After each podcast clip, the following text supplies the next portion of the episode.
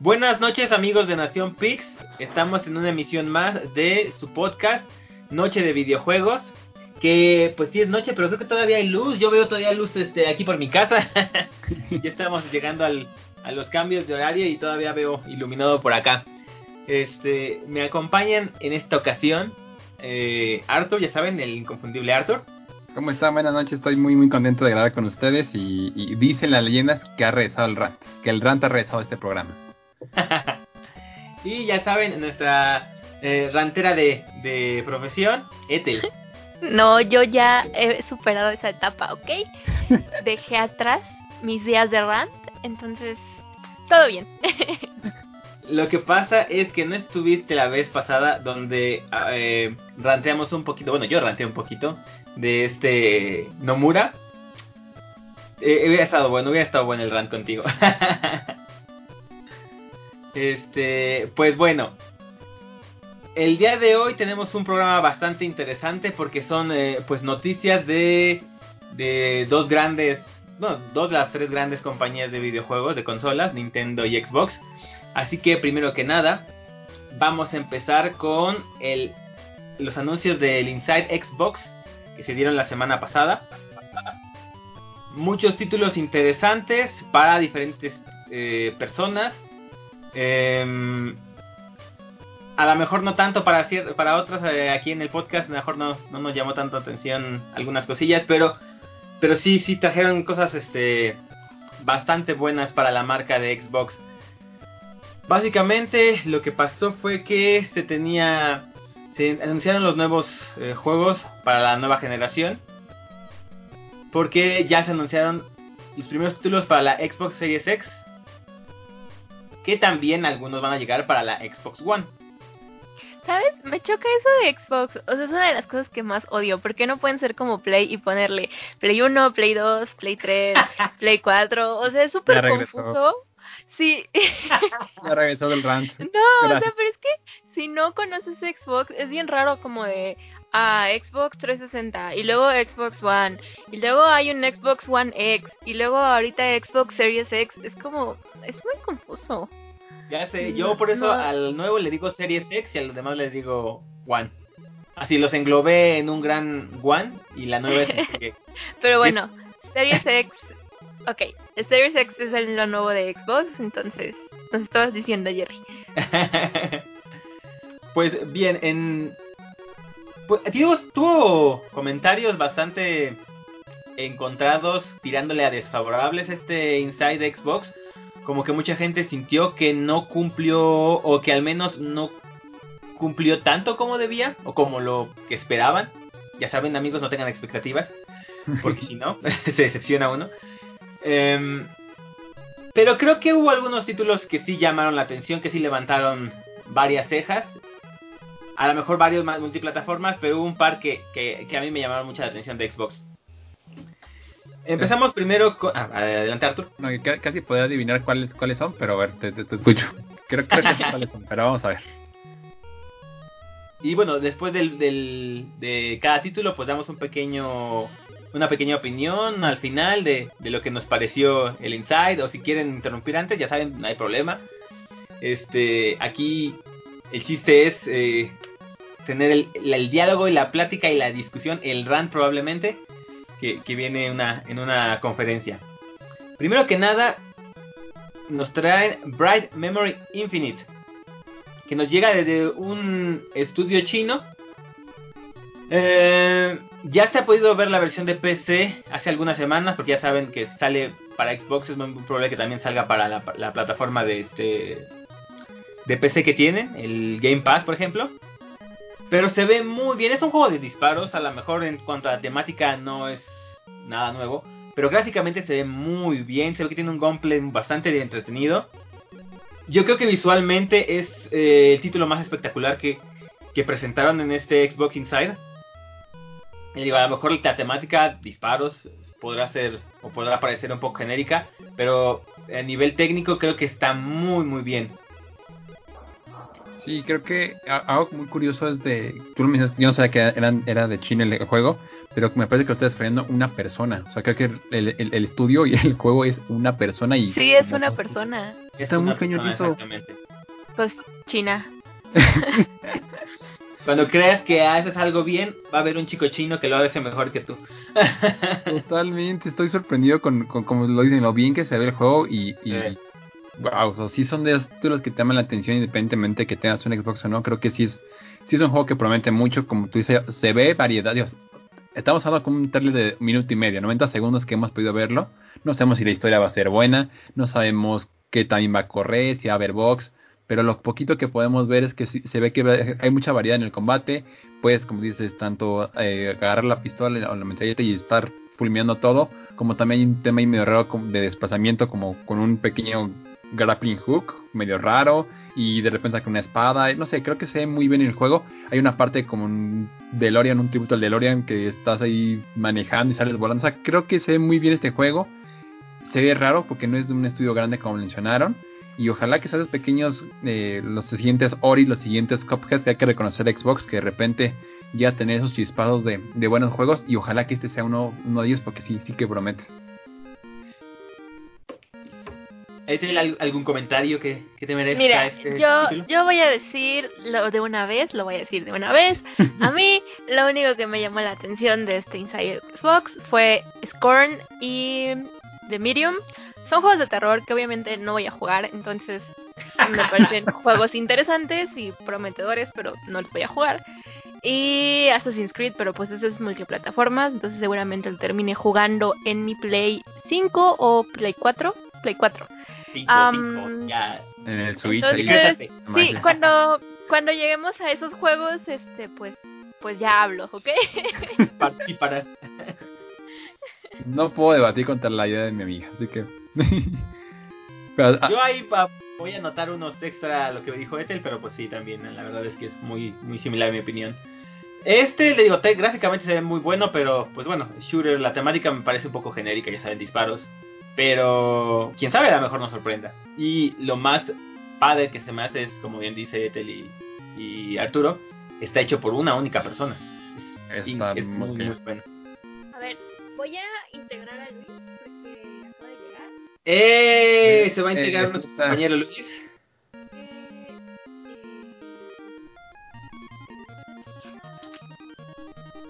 nos, nos viene visitando desde las tierras lejanas de Animal Crossing.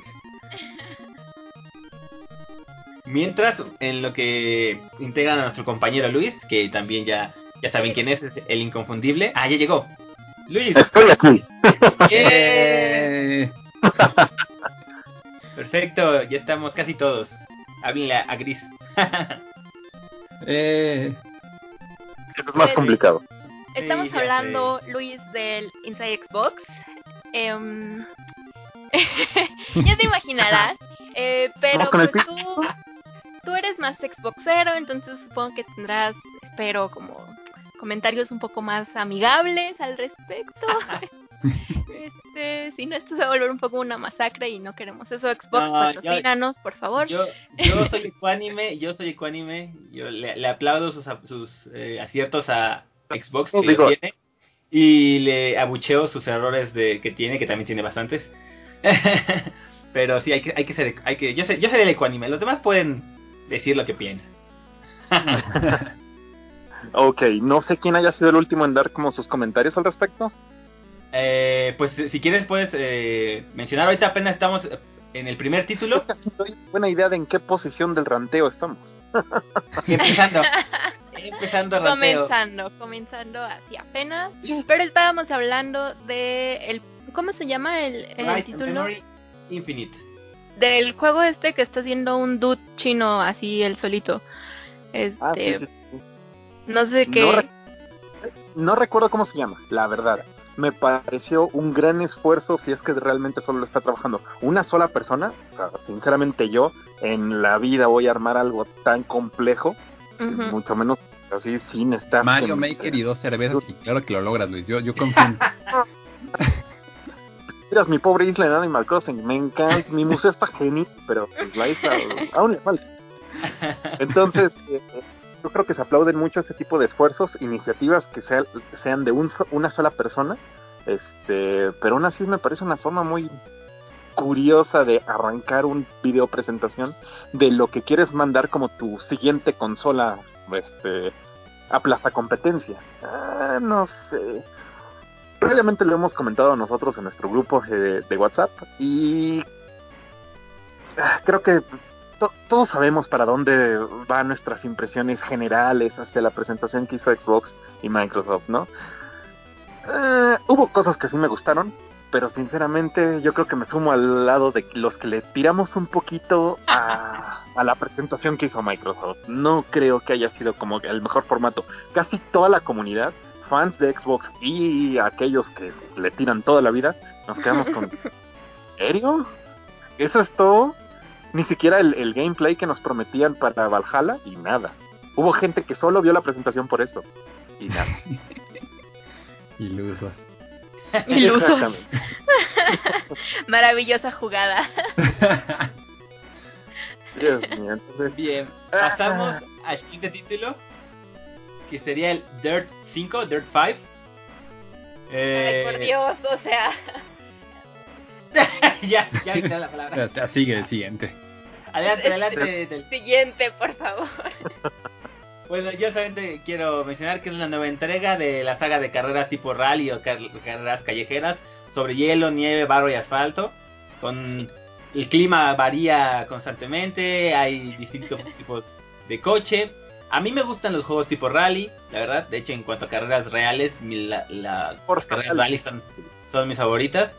Eh, Dirt tiene un, un buen. Una buen. un- tiene buenos fans que lo siguen. Forza Horizon sí es otra cosa, es buenísimo. Pero pues si les gustan los juegos de rally, hay- habrá que darle una oportunidad al nuevo juego de rally para la nueva generación. Se ve padre, tiene buenas gráficas. Creo que va a estar bien. No creo que sea un juego muy... eh, que vayan a, a querer mucha gente, pero a los que les gusta el rally y las de carreras en general, creo que les va a gustar bastante. Se ve bueno el, el Dirt 5. Eh, bueno, ya saben, mis compañeros, pasamos al que Sí, increíble. Este creo que va, es va- bien, es Ah, como sí, un Forza en todo terreno. Pero pues next.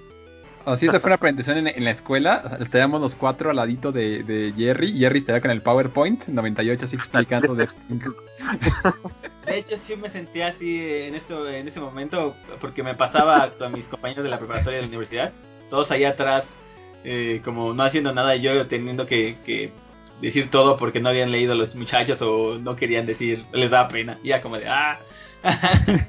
Pero yo creo que este siguiente, este siguiente sí va a, a tener más comentarios de, de nuestro panel, porque como bien dijo Ethel, fue de los que le llamó más la atención.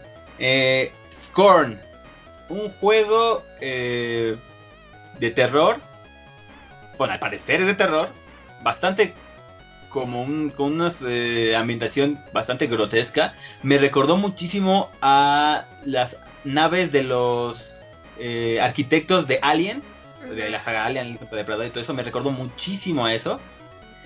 Eh, no sé de qué va a tratar. De ahí vi unos gusanos extraños y unas eh, criaturas humanoides bastante perturbadoras. Se nota que va a ser como de terror, a lo mejor terror de ciencia ficción.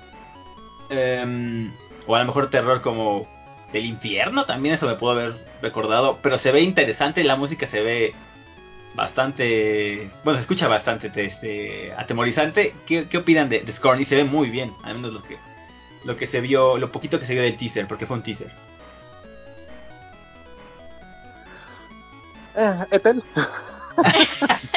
y así. mm, Bueno, yo sí quiero hacer un pequeño comentario no, rápido ahorita les la palabra de Tel. Y hablando de, de equipos chiquitos, el número de personas que están en EBB Studios, que es el estudio detrás de este, de, este- o, o EBB Software, es de 10. O sea, son 10 personas de Serbia que están haciendo este estudio. Y es el, como, viendo un poquito su historial, el juego más ambicioso que tienen. Los demás son como 2D y un poquito más low profile. Entonces, ya que andamos en esa setel de equipos, eh, estudios pequeños, aquí son 10. Pero hay que reconocer que para 10 personas y cuando son nada más 3 animadores en 3D, creo que sí es un buen trabajo desde esa parte.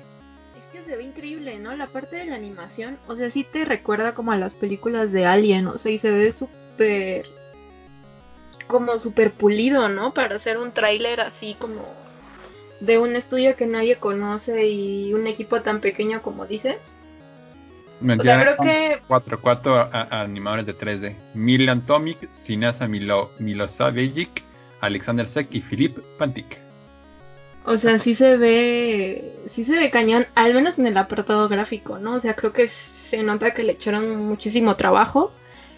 Em, pero pues como dice Jerry, no sabemos nada como de qué va a tratar o qué vamos a hacer. O sea, solo sabemos que es terror y disparos. Y ya es todo lo que sabemos. Pero como dije al principio, yo no lo voy a jugar, entonces... eh, pues ahí me van a con- me contarán que, Me lo ¿Qué tal les pareció? Sí, evidentemente. Pero siento que esto, esto, sí, po- esto sí va a aportar, ¿eh? Siento que no se queda en Xbox este juego. No sé, siento la sensación de que por lo menos a PC sí va a llegar. Sí, Sí, Sí. Peor, yo creo realmente que buena parte de lo que vimos no va a ser exclusivo. Y los que lo sean van a ser exclusivos por un tiempo. A lo mejor nada más de lanzamiento y unos meses. Peor de los casos. totalmente de acuerdo contigo. Digo, al final todo era de estudios pequeños y salvo aquellos juegos que vienen este, dentro de las iniciativas de Microsoft para apoyo o los próximos estudios que planean o planeen comprar, ah, pues realmente todo puede ser porteado, yo creo, mucho, muy fácilmente al próximo Play. Y digo, desde lo de juego compartido, esta plataforma donde Microsoft podemos jugarlo en el Xbox y en la PC, ah, pues a la computadora es todavía más fácil, ¿no?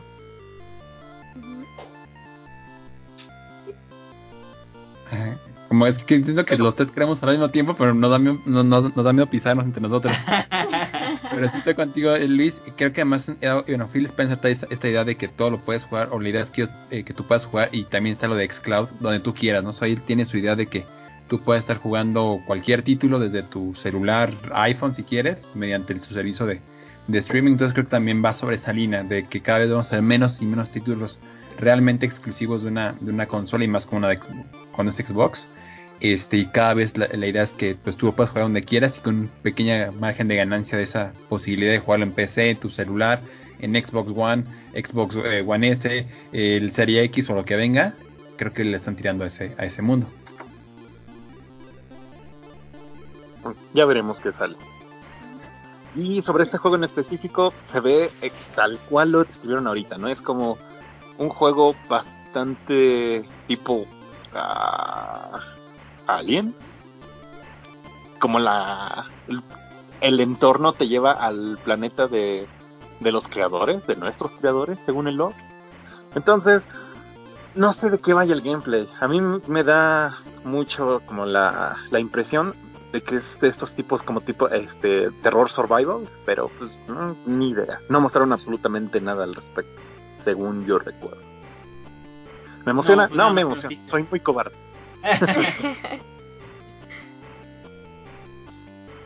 Pasamos a otro Entonces- juego. Ah, Siguiente. perdón, adelante. No, no, no, siguiente, justamente. Ah, siguiente, perfecto. Pasamos a otro juego que. Pues se ve, se ve bien, pero no sé qué pensar, la verdad, este sí. Y no sé cómo se pronuncia, creo que se pronuncia Chorus. Pero tiene una V. No, creo, no sé si se pronuncia Chorus o Corps. Pero, eh, este es un juego de simulación de, de naves futuristas y naves espaciales. Oh, ya. Eh, Sí, sí. Se ve. ¿Sabes Bueno, recuerda este juego, Jerry? ¿A cuál?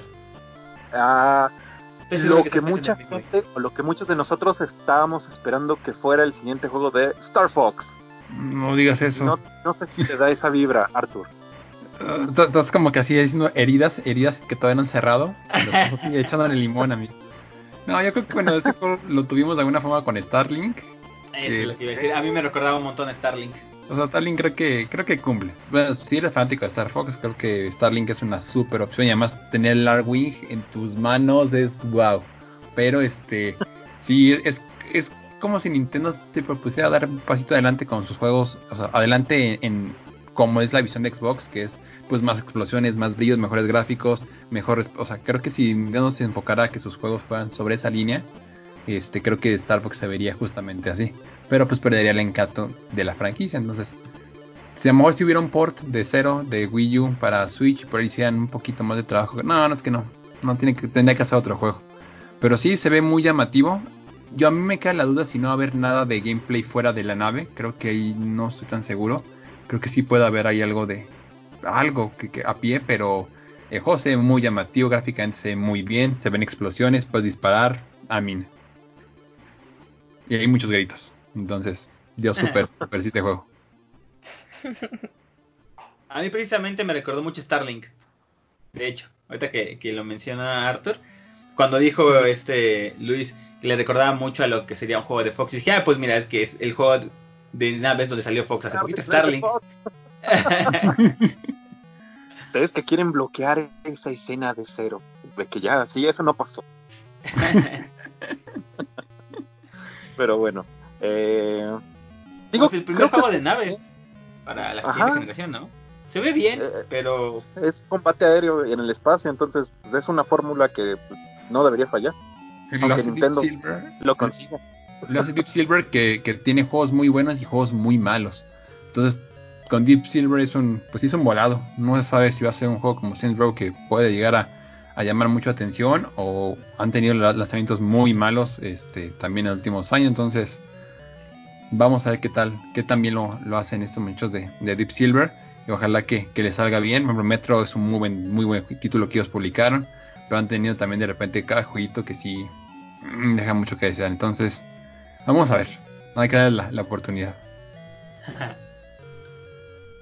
Em, pasamos al siguiente, Wetel, ¿quieres decirnos algo de, del juego de, de aviones Corus? ¿Te parece que quiero decir algo? bueno, tenía que preguntar. Pasamos a uno que probablemente nadie vaya a querer este comentar. Madden 21.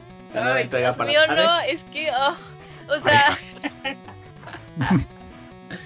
Esta presentación tuvo un énfasis mucho más gringo, ¿no? Si fuera como el resto del mundo, seguramente hubieran pasado FIFA. O NBA en el peor de los casos. Que creo que ah, lo NBA. Entonces... Ah, Arthur, si no tienes comentarios. No, nada, vámonos. y estoy porque a ver FIFA 21 cuando en la mitad del fútbol está parado, ya Madden ya no me sorprende. y el que sigue, que a mí se me llama, se me llama la atención, Vampire the Masquerade Bloodlines 2. Eh, sí, este nuevo, el nuevo este la nueva entrega de Vampire the Masquerade, que creo que es bastante entretenida, tiene bastantes seguidores. Em, pues básicamente es un juego donde tú eres un, un vampiro y es un RPG de acción donde pues básicamente vamos a saltar la ciudad. Em, va a haber acción, va a haber toque de humor, porque pues The, Masquerade tiene como ese toque de humor eh, negro, vampiresco, medio extraño, que es pues sí, les sí gustan con los fans de esta, de esta, de esta saga.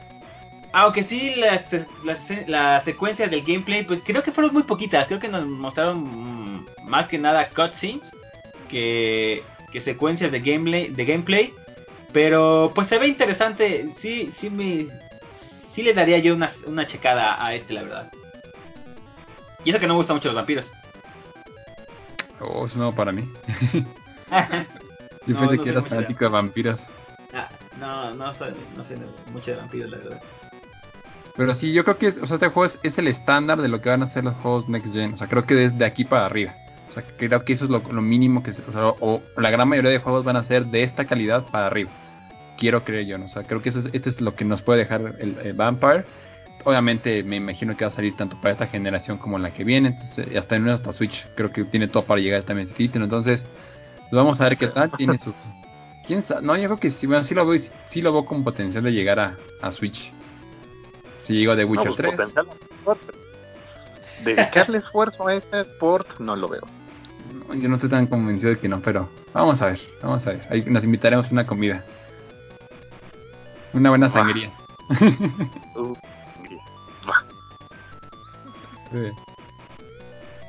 Pero bueno, ah, en mi caso, yo vi el tráiler y al principio como que estaba medio intrigado porque es un trailer relativamente largo y empezaban a empezábamos a seguir la historia de este tipito que empieza como que a buscar algo o alguien, ¿no? Al principio no estaba como tan definido. Pero mientras más nos fuimos acercando hacia la temática de vampiros y que sociedades secretas, em, ya no me ya no me enganchó el tráiler y sinceramente me perdí cómo terminó. Sí, entonces no tengo no, no me llama para nada. Y aparentemente Ethel tampoco. Continuamos. y ya dice, pues la cinemática me pareció perturbadora. Este, Pero no voy a jugar.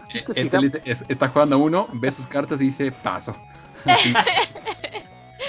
y no me parece que se vea mal, solo es que ya lo dije muchas veces. O sea, no siento, uno, que sea el target de Xbox. Dos, no me llamó la atención ninguno de los títulos de Stay Inside. Tres, los títulos que creo que son buenos o que tienen potencial son Scorn y The Medium y son de terror. Entonces tampoco es algo que yo juegue. Ah. Entonces digo, para mí como que pues, este Insight fue como, ah, pues, pues está padre, ¿no? Para la gente Xboxera y, y que juegan esas cosas, pero, pero pues yo no, entonces, perdón. ok, entonces pasamos al que sigue. Sí, por favor. El Call of the Sea. Eh, este este trailer me recordó mucho a Firewatch. Uf, buena comparación. Sí, bueno, al menos que quiere, el, quiere ajá, es lo que como lo que le, está tirando. Es una eh, trata de una isla perdida que está llena de monstruos y misterios y pues hasta la, la, la animación me parece muy similar. Eh, pues se ve interesante para la, para la gente que le gusta los juegos como de misterios. Eh, este a mí no me llamó tanto la atención, a pesar de que se vea bonito. Pero pues es todo lo que, lo que podría, que podría decir. Ah, y que va a contar con la función de Smart Delivery y va a estar disponible en el catálogo de Xbox Game Pass cuando salga. ¿No, hay de salida?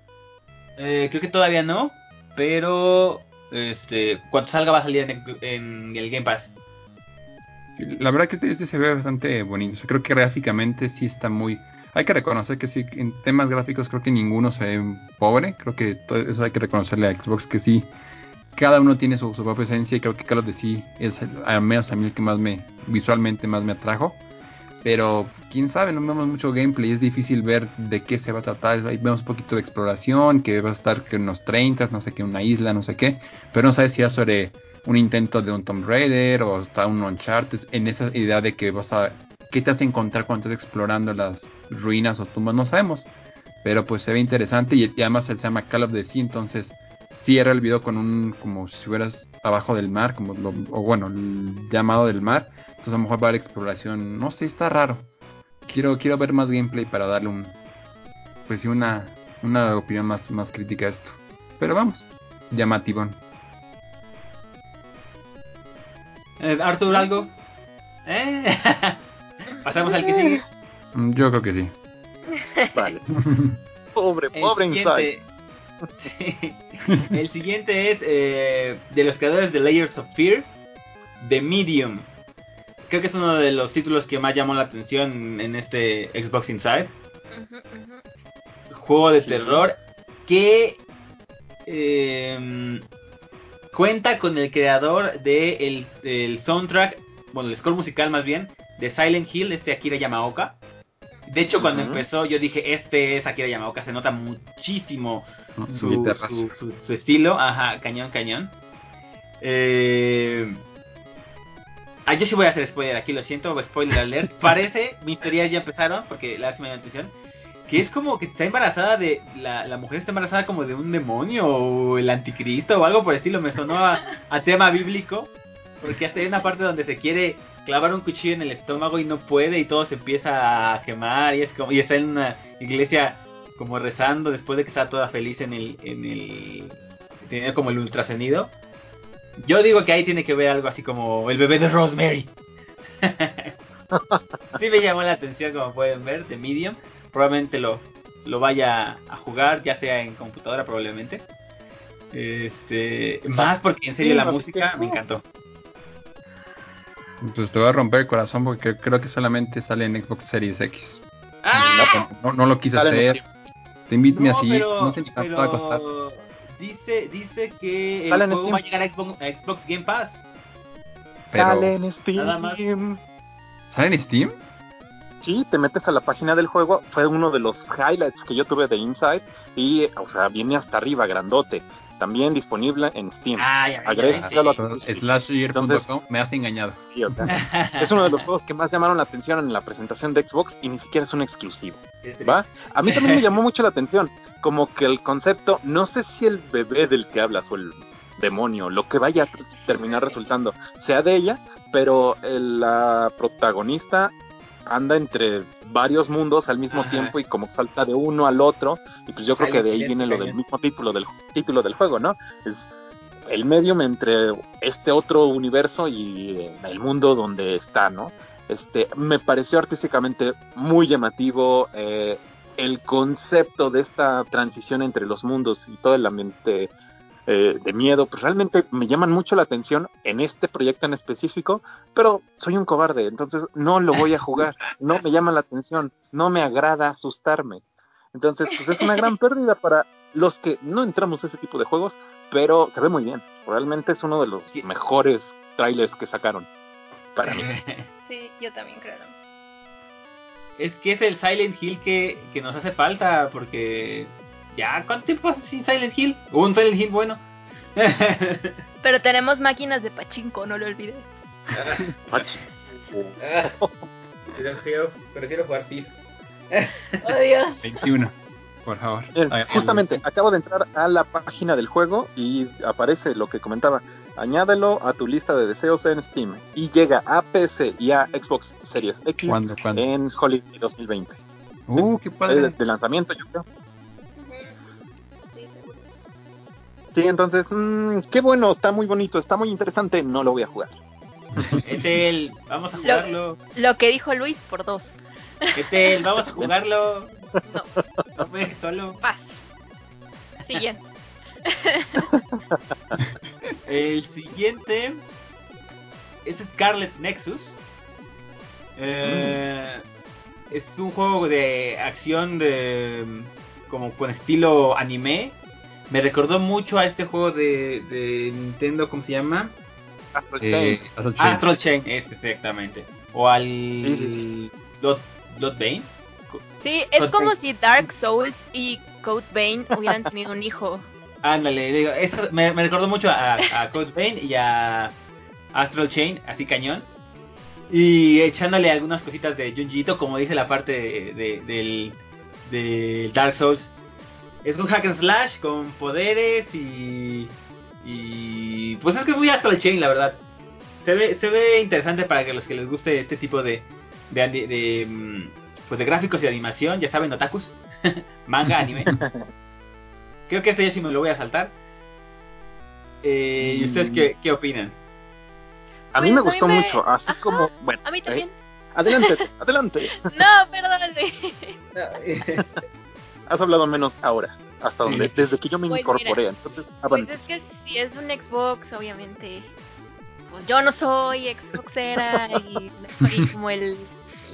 pues, ya dije. Pero sí, me gustó mucho este justo porque me recuerda un buen a Code Vein. Y de hecho es igual de Bandai, ¿no? Entonces, pues, sí, obviamente creo que va por el mismo camino. Y Code Vein me pareció un juego muy interesante y bastante entretenido. Entonces, o sea, es que curiosamente de todos los juegos que vi, dije, ah, creo que esto es como lo que más se acerca a algo que yo compraría o yo jugaría. Y como decíamos hace ratito, pues no creo que sea exclusiva, entonces seguro que se puede jugar en Play o en, no sé si en compu, pero en Play casi que estoy Segurito. segura que sí. Sí, Adelante. cualquier cosa. Eh, exactamente lo mismo, ¿no? Eh, excepto la parte de que no soy parte del público de Xbox. Ah, a mí me gustó mucho la acción frenética, me recordó muchísimo a, a Astral Chain desde el inicio, entonces me da curiosidad de ver cómo se sentiría ese tipo de gameplay para la siguiente generación de consolas, ¿no? Al final, el Switch me agrada bastante, tiene muchos puntos a favor, pero pues el poder de procesamiento y de repente eh, cómo se refleja en la experiencia de juego, muchas veces no es la ideal. Pensando que todo esto viene optimizado para esta Series X debería sobrepasar todos los eh, este, problemas técnicos que tiene la Switch de entrada, nada más por hardware. Entonces, eh, junto con la estética y yo creo que el gameplay o lo que vimos que se refleja para gameplay, se ve divertido, se ve emocionante y sería algo que seguramente a mí me llamaría mucho la atención si es que no fuera exclusiva para Series X, ¿no? Siendo de Bandai yo realmente no creo que, que vaya Va- Yo creo que está optimizado. todos lados. Yo creo que está como optimizada, una cosita así, pero no creo que se queden. O como tú lo dijiste, Luis, también puede ser temporal. O sea, puede ser que mejor por un, un año o tres meses, un, un semestre, sea temporal de Series X. Pero sí, es, es- se ve que es mucha inversión para que nada más lo dejaran en, en, en Series X. Pues, exactamente. Pasaremos al siguiente entonces, que este se, también se me hizo rarísimo, rarísimo. Second Extinction, que básicamente es un shooter Ah, los contra dinosaurios. Sí, Los Ark. Es Ark. Es Ark, Esteroides. pero es lo que le decía a, a mi hermana y a mis compañeras así de cuando lo vimos.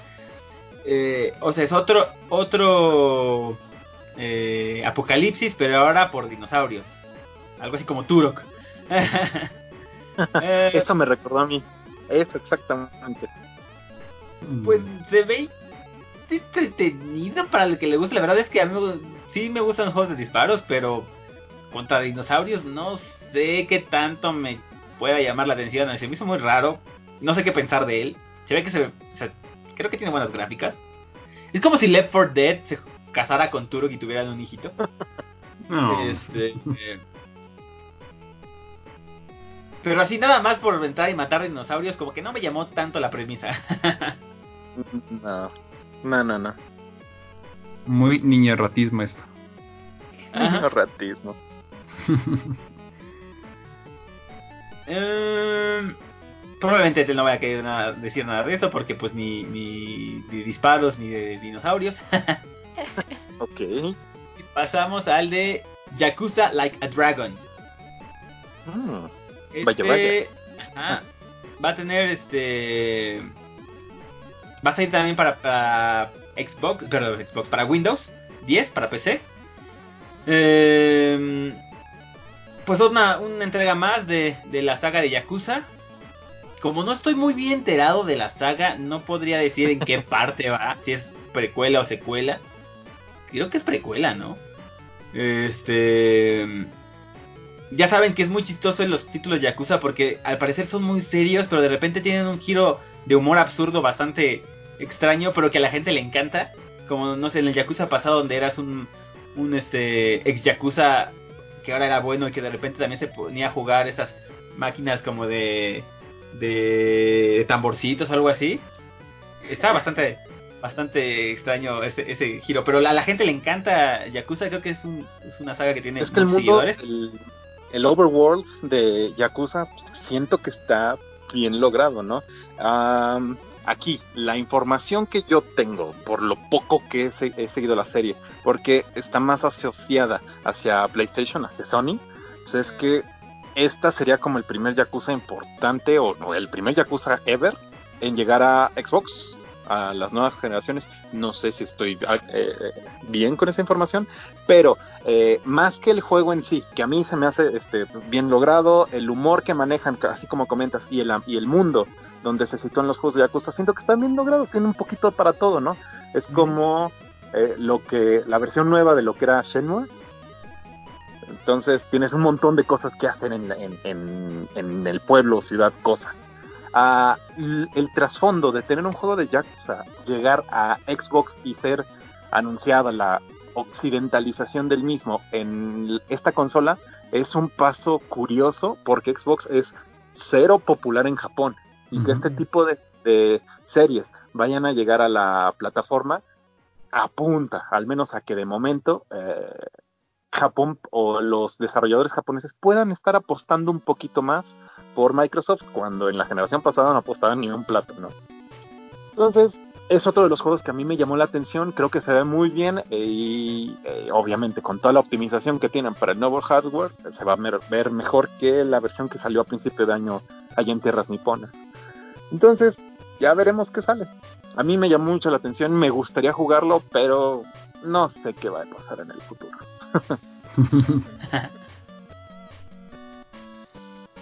y por último, la joya de la corona. Y creo que todos coincidimos en que este título fue lo más esperado del Xbox Inside y ni siquiera es de Xbox eh, exclusivo, como bien dice Ethel. Assassin's Creed Valhalla. Ethel, aquí. este, este es completamente tuyo. Cuéntanos. Pues, es que creo que fue un poco desafortunado lo que pasó en el Inside. Porque creo que generó mucho hype. Am, tampoco entendí muy bien como el marketing de Yubi. Porque se acuerdan que un día antes del Inside fue como la revelación del primer arte oficial. Y estuvo como siete horas en YouTube la transmisión en vivo de cómo estaba haciendo el arte oficial, que me pareció increíble, me gustó muchísimo y creo que fue una buena lección para todas aquellas personas que creen que dibujar o hacer arte es muy fácil o que solo es dibujar. O sea, se dieron cuenta de que puedes pasar siete horas haciendo un arte que de hecho ya estaba iniciado cuando empezó la transmisión. Entonces, pues por esa, por esa parte supongo que estuvo bien, pero por otra parte fueron siete horas de una transmisión para ver como el arte y fue como de, mm, ¿por qué? ¿Quién pensó que esto era una buena idea? Eh, pero bueno, pues ya, ¿no? Estaban las expectativas ahí y pues sabíamos que al siguiente día íbamos a ver el tráiler en el Inside, nos dijeron que íbamos a ver gameplay, que creo que eso fue como la clave de la recepción que tuvo después. Porque pues sí nos creo que subió Xbox dos videos al canal oficial durante el Inside. Eh, uno fue más como hablando con eh, creo que el director creativo, como sobre qué iba a tratar pues Valhalla, eh, en qué se iba a diferenciar, por ejemplo, con que lo estaban empezando a comparar con God of War, ¿no? En el sentido de que pues ambos van a tocar, bueno, Valhalla se va a situar obviamente como en tierras nórdicas, va a tocar mitología pues de ese lugar, eh, son vikingos y pues fue lo que vimos con Kratos en la última entrega, ¿no? Y pues por ese lado estuvo interesante la información que nos dieron porque pues nos dijeron que eh, en este aspecto Valhalla iba a ir mucho más hacia un lado histórico. Eh, si han visto Vikings, pues a mí me recordó así como que muchísimo cómo trataron la historia en Vikings, o sea, como estos reinos ingleses en guerra, eh, que están pues como desperdigados, ¿no? Inglaterra todavía no es una nación, eh, los nórdicos pues son pueblos nómadas que están tratando como de conquistar estas tierras sajonas, etcétera, ¿no? Entonces creo que por esa parte estuvo bastante interesante lo que nos tuvieron que decir, pero la gente quería ver gameplay y el video del gameplay pues fue como ¿qué les gusta? No hubo. 80%, 80% cinemáticas, 20% pseudo gameplay. O sea, porque sí vemos, por ejemplo, una parte en donde él está luchando, ¿no? Con dos hachas. Entonces, como de, ah, ok, sí vas a poder luchar con armas duales. Am, dicen, no sé si es cierto, pero dicen que había unas partes que sí era gameplay, pero como la cámara estaba situada en ángulos poco convencionales, parecía una cinemática. Eso es lo que dicen, a mí no me consta y digo, no sé, a lo mejor el Series X es súper poderoso y, No y te todo su dejes juego engañar, son va a lucir como, como No, cinemática. Podría ser Aquí simplemente. fue... Adelante. Ah, que digo, podría ser, ser eh, sencillamente que estaban, el, es el gameplay, pero que este, pues, a veces este chico que hace como, lo, como que desencaja las cámaras para poder, eh, por ejemplo, el que hizo lo de que te sigue siempre la chica, la, la fantasma en PT, que hayan desencajado esa cámara, la hayan puesto a donde se vea bonito, o sea, básicamente es un gameplay grabado que lo editaron. Ándale. Entonces no es un gameplay. ¡Oh! La cámara es engañosa, la cámara, la cámara podría ser engañosa. No, no, no, aquí el detalle es esto, este, y después hubo mucho revuelo en redes sociales, ¿no? E incluso la gente, tanto de Ubisoft como de Microsoft, me parece, eh, salieron a dar un poco más de explicaciones de qué era lo que habíamos interpretado nosotros como audiencia como gameplay. Entonces, ahí te quedas, ay, esta industria sigue con sus su búsqueda exhaustiva de huecos legales para ocultar o compartir información con eh, los, los, jugadores. ¿no? Es terrible esta, esta tendencia, pero pues vaya, aquí querían demostrar tal cual el poder gráfico de la. Xbox Series X, whatever, whatever, whatever. La gente estaba buscando cómo era la experiencia de jugarlo. Eso es lo que nosotros entendemos, la gran mayoría, como gameplay. Exactamente la misma imagen que tú vas a tener en tu consola, verla pues, un poco antes, ¿no? De que salga. Aquí el detalle es que aparentemente ellos interpretaron la definición legal, casi casi, de gameplay como todo lo que se puede hacer dentro del motor del juego. Entonces, si pones una cinemática con las mismas gráficas del motor del juego reproduciéndose, pues para mí no es un gameplay, para mucha gente en Estados Unidos, en, esto, en Japón, en Europa y en todas partes, no es un gameplay, es una cinemática, es una presentación que sí está utilizando eh, los mismos elementos que vas a tener durante el gameplay, pero no es un gameplay, no es la experiencia que tú vas a tener. Si tú ya tienes que meter elementos ajenos para modificar la cámara, para tenerlo en un lugar bonito, como decían hace un momento, realmente no es la experiencia que tú vas a tener jugando. Y si así es, al menos yo quisiera esperar que fuera, no sé, un modo cámara, que no sé cómo se justificaría en el universo de Assassin's Creed, pero si se ve bien y a la gente le gusta, es lo que menos importa, ¿no? Entonces, ese es el gran problema con lo que ellos definieron como gameplay. No fue un gameplay.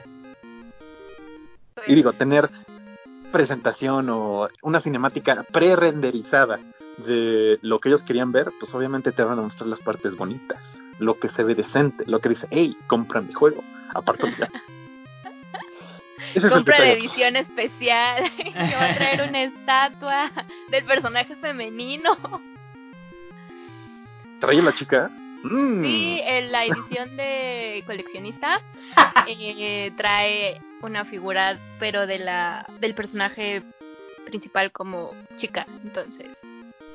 Pues a mí con eso ya me dijeron cómprame y yo lo voy a comprar. ¿Quién soy yo para decirle a que no? La verdad que está bien bonito el modelo, así no, no lo puedes negar, está bien bonito. Sí, a mí me encanta, está increíble, o sea, la verdad a mí no me importó en absoluto toda la tierra que le tiraron, o sea, yo desde que vi que iba a ser como algo nórdico dije, lo voy a comprar, no me importa. Sí, yo recuerdo, lo platicamos en algún programa donde tú nos explicaste un poco de todo lo que era la filtración y los elementos que iban a rescatar de ahí, y estabas súper emocionado desde entonces. Entonces, pues miren, la verdad me pudieron haber enseñado este el logo y ya, y yo hubiera dicho, sí, increíble Ubisoft, Digo que lo voy a comprar. lo que nos enseñaron? y la verdad es que le tengo se le ve mucho potencial. Ah, ah, pues yo creo que la presentación fue engañosa, pero la Mucho. verdad es que el juego, el juego sí se, se ve que tiene mucho potencial. Y mira, si, si va a ser para, para, va a salir para la siguiente generación PlayStation 5 y Series X, no se va a ver Va a ser- peor que, Odyssey. Y ya con que se. Exacto. O sea, no se va a ver peor que Odyssey. Y ya con que se viera como Odyssey, yo estaría súper emocionado por este nuevo este, Assassin's Creed. Entonces, la verdad es que es un... Sí, se me hizo desafortunado el, el gameplay engañoso, pero de El todas formas sí. Sí, exacto. El marketing fue lo que, le- le- lo que a lo que merece la tierra, pero el juego se ve muy bueno. Yo siento que ahí se combinó que ni Ubisoft ni Microsoft tienen buenas estrategias de marketing y sacaron eso. Es que desde la misma el anuncio, eh, o sea, nada tuvo sentido con las expectativas que ellos mismos quisieron levantar con la gente. Entonces primero, ok, me interesa, voy a verlo, mm, muy bien, mm, ¿dónde está mi gameplay? Ah, pero después te enseñan todo lo que viene en la edición especial y como que bueno, ah, te doy otra chance. Y pues. Respira, amigo, respira. respira, sí, sí, sí. Ya ven, sí, sí, dijimos que iba a haber rant y, y lo cumplimos. Pues eso fue todo del Xbox Inside. Eh, realmente, como dicen mis compañeros y lo hemos estado repitiendo durante todo, todo este análisis, pues sí quedó de ver bastante. Bastante, Mucho. bastante. Sí, sí, sí. eh, Pero, quizá, quizá fue porque generó más hype de lo que debería. A lo mejor. Se hubieran dicho que era iba a ser un, un un pequeño resumen de lo que iba a venir un- o un Xbox Inside pequeño pues no hubiera pasado nada, pero al anunciar ya Valhalla en esto, pues uno esperaba un, un eventazo, ¿no? Lo, lo que no enseñaron durante la E3, la verdad es que no creo, yo creo que se guardaron muchas cosas también. Pero es que ya salió a decir a Aaron Greenberg, que es como el encargado de marketing de Xbox, o sea, justo dijo un par de días después como, ah, creo que fue nuestro error por hacer que tuvieran expectativas diferentes, perdón. este, y o sea, está padre eso que estén aceptando la retroalimentación de la comunidad y digan, eh, pues sí, sí, ¿no? O sea, fue parte culpa nuestra por decirles algo que a lo mejor ustedes pues iban a interpretar de otra manera eh, y ya no lo vamos a hacer. Y de hecho, eh, creo que, o sea, ves que ahorita están haciendo como un formato cuasi mensual. O sea, que fue, por ejemplo, ahorita este Inside Xbox de mayo y van a hacer otro en julio, me parece, que van a enseñar los First Party, en donde vamos a ver cosas de Halo Infinite. Eh, y dicen que ahí a lo mejor, a lo mejor va a haber gameplay, pero creo que ya no van a anunciar nada como para no crear expectativas de la gente y solo va a ser como de, ah, sí, vamos a hablar del próximo Halo, pero pues ya, eso es todo, ¿no? Esperen al Inside para ver qué va a pasar. Eh, entonces creo que por una parte pues está bien que se den cuenta que su estrategia no funcionó y por otra creo que justo, o sea, todo lo del E3 pues lo van a enseñar en estos eh, como mini capsulitas mensuales hasta que lancen el Series X, supongo. Sí, supongo yo también que va a ser como mini capsulitas. Y lo que esperaba la gente era una un E3. es que ni siquiera era tanto eso, o sea, era uh, gameplay de Valhalla, mucha... es lo que la gente. Además del gameplay de Valhalla, lo que mucha gente nos tenía como enganchados era ver qué es lo que te estaba ofreciendo Xbox Series X contra lo que nos ofrecieron o lo que tenemos ya ahorita con Xbox X, Xbox One X, cosa. No encontré casi nada que fuera un pen de consolas. En teoría, siendo esta la primera presentación de, de Microsoft, yo creo que esa debería haber sido su tirada, porque no entendí mucho. Ahí fue error mío por no seguir la información que se compartió antes de la presentación yo asumía de que se iban a presentar nuevos juegos que van a llegar a, Series X, pero no sabía que solo se iban a aterrizar en los third party. Casi, casi pareció que, salvo algunos juegos AAA, pues, casi todo era indie. Entonces, para mí es una estrategia muy extraña para intentarte vender una consola. Como primera presentación, es, esta es la consola que yo te quiero traer ya te hablé sobre sus eh, especificaciones, ya, ya les quise explicar de qué es la consola más poderosa del mundo, lo que siempre dicen. Ahora van los juegos. Ah, te presento primero a los indies, pasen indies. Eso no es un vende consolas. No creo que sea la estrategia correcta que haya enganchado y hecho clic con casi nadie. Algunos juegos que de repente por ahí, pues como que llaman más la atención que otros, pero como el primer vistazo de lo que podríamos tener, me pareció una presentación muy, muy pobre, una estrategia muy mala. Eh, para mí tendría sentido que lo hicieran al revés. Si es que van a hablar de sus juegos de la casa el próximo mes, uh, pues, ¿por qué no adelantaron eso y lo hicieron como la siguiente presentación? Ya sabemos cuál es la situación actual del mundo. Ya sabemos cómo está la expectativa por ver qué es lo que hacen estas empresas del entretenimiento con esta oportunidad de que hay gente que pues, todavía en varios meses no va a regresar plenamente a, la vida regular. Entonces, todos estábamos pendientes por conocer nueva información de qué es lo que íbamos a poder hacer en casa. Y pues realmente no creo que haya funcionado del todo. A mí se me hizo muy extraño que de repente solo aparecieran juegos entre paréntesis indies. Y no fue hasta que terminó la presentación que me di cuenta que realmente toda la presentación ya habían dicho que solo se iba a dedicar en juegos indies. Ah, también mucha gente pensábamos que así como ya se había anticipado que habría, entre comillas, gameplay para Valhalla, que iban a presentarnos gameplay de otros juegos. Ya habíamos visto un tráiler muy bueno de la secuela de Senua, entonces ya sabíamos que las cinemáticas se ven bonitas en el nuevo Xbox. Genial. No era algo que nadie este, no se esperara, ¿no? Pero que se soltaran tráiler tras tráiler tras tráiler sin mucha carnita sobre lo que la gente esperaba de una experiencia que ya vamos a tener en casa y en lugar de eso puros trailers que a lo mejor sí pudieron haber estado renderizados en el mismo motor del, de los juegos, no creo que sea la mejor manera de comunicar que tienes una consola poderosa, que tienes juegos variados y que estás invitando a que la gente te vea como la única opción. Lo veíamos ahorita, ¿no? Buena parte de los juegos que nos han llamado más la atención pues, son multiplataformas y entramos en la misma situación de la generación actual, donde pues te vas a ir por tu plataforma predilecta antes de pensar en, oh, Series X es la plataforma, es la consola.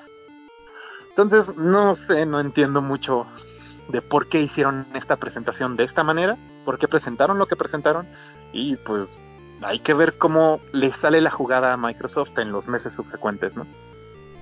Mira, yo nada más para, terminar, yo creo que lo hicieron porque quisieron sacarse de, quisieron quitarse de encima básicamente los juegos indie, los juegos que son suyos, para en una siguiente conferencia mucho más cercana a la salida de la, de la consola, soltar, ahora sí como bien dice, sus vende consolas.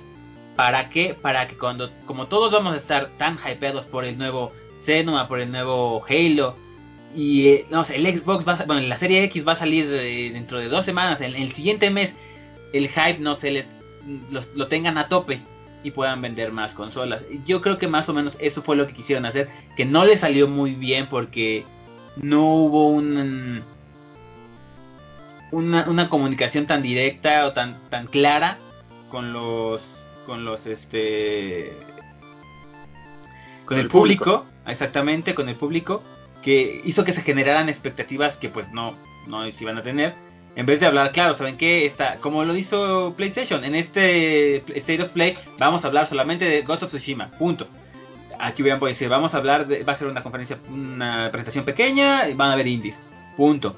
Ya para que todos supieran que no iban a estar, no se los comiera el hype para mal, que eso fue lo que creo que pasó. El hype se los comió y no lo cumplieron. Y luego, pues al querer tener algo que lo cumpliera, sacan algo medio engañoso con el Valhalla, que era lo único que te podía mantener el hype, y pues al contrario, a mí les jugué en contra. Luis, Luis, no olvides que vimos tres horas de Game Awards para ver el nuevo personaje de Smash que nunca apareció. Entonces, todos somos parte de esto. Al final hay que llenar la quiniela. A mí me parece entretenido el formato. No es ni predilecto, ni es lo más interesante del mundo, pero pues, ocupa ¿no? el, tiempo, ¿no?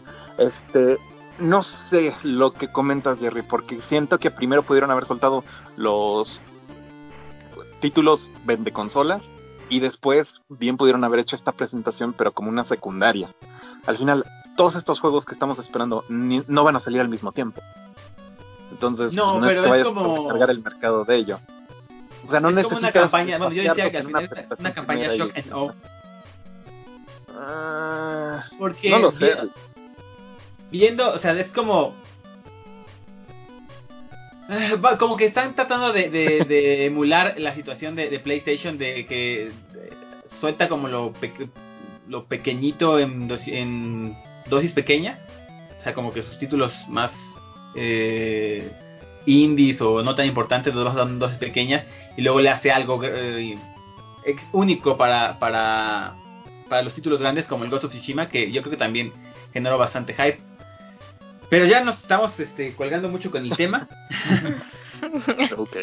Vamos a pasar al siguiente, que es eh, la presentación del Unreal Engine 5, un nuevo eh, motor gráfico de Epic Games. Se mostró para la consola PlayStation 5, pero va a estar disponible para la Series X y para PC. Más que nada es, una herramienta de que, va a estar disponible para la siguiente generación, pero que se presenta ahorita en, la plataforma de Sony. Eh, algo que llamó mucho la atención es que mucha gente estaba confundida porque no hablaron de ray tracing y ya ven que el ray tracing está como muy de moda, como que ah, es lo mejor, es lo nuevo, lo último. Mira, yo no Pero sé, pero el ray tracing ya existe en las compus así Pro Master Race de última generación, entonces no me sorprende en absoluto su Unreal Engine. Pero continúa. No, pues, es que aquí eh, lo que hizo el, el motor gráfico, lo que hizo Epic, en vez de estar sacando algo que ya se teniera, si tuviera algo, eh, sacó una nueva forma de, de generación de luz que se llama tec- la tecnología Lumen. No trae ray tracing porque trae una nueva forma de solución de iluminación global. Están Es- diciendo justo que. Ay, o sea, bueno, ya. Que. que este nuevo motor gráfico y estas nuevas consolas de próxima generación van a superar a las PCs, ¿no? Justo porque están como teniendo ya. eh, como dices, como mecánicas o técnicas innovadoras, como esta en lugar del ray tracing.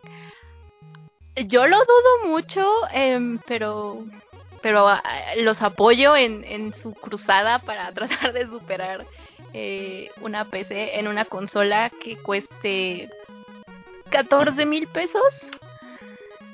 Sí, la verdad es que yo también cuando cuando leí que estaban diciendo que el nuevo motor gráfico iba a ser mejor, también dije como que "Mm, no me parece factible No, no sé. eso.